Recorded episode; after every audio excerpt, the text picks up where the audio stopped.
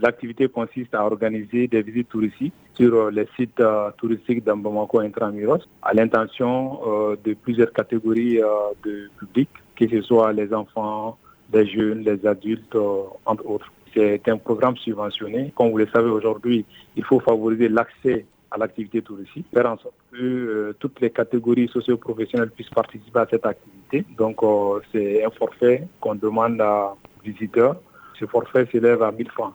Donc, euh, pour cette année, le City Tour va être organisé sur les rives gauche et droite du fleuve Niger à Bamako. Donc, au niveau de la rive gauche, nous avons le musée national, là où les départs sont organisés tous les week-ends, samedi, dimanche, de 9h à 17h.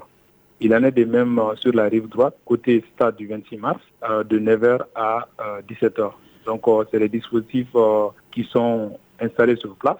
Des bus sont mis à la disposition du public pour visiter les différents sites touristiques de Bamako.